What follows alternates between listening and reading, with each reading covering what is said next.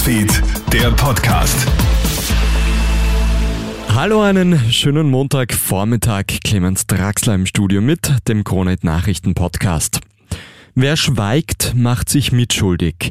Der ukrainische Präsident Volodymyr Zelensky fordert die russische Bevölkerung jetzt auf, die Stimme gegen den Krieg zu erheben. Jeder und jede sollte alles in seiner Macht Stehende tun, damit Russland einen hohen Preis für den Staatsterror zahlt. Verschiedenen Umfragen zufolge unterstützt ja eine Mehrheit der Russinnen und Russen den Krieg in der Ukraine. Wie aussagekräftig das ist, ist aber unsicher. Offene Kritik an dem Krieg wird vom Kreml hart bestraft. In Österreich steigt derzeit die Nachfrage nach wassersparenden Duschköpfen.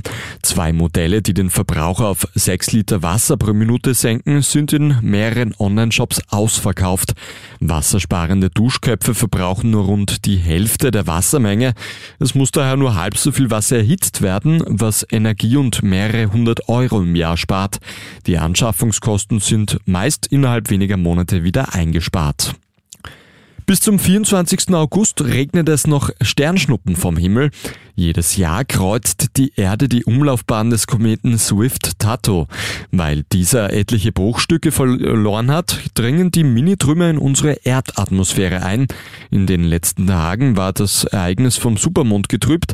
Bis zum 24. August sollten sich aber doch noch mehrere Möglichkeiten ergeben, das Schauspiel zu beobachten.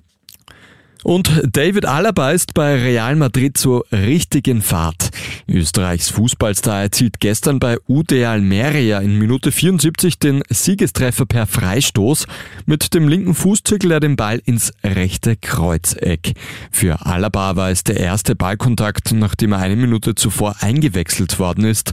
Erst letzte Woche hat Alaba beim Sieg im UEFA Supercup Finale gegen Eintracht Frankfurt das Tor zur 1 zu 0 Führung erzielt.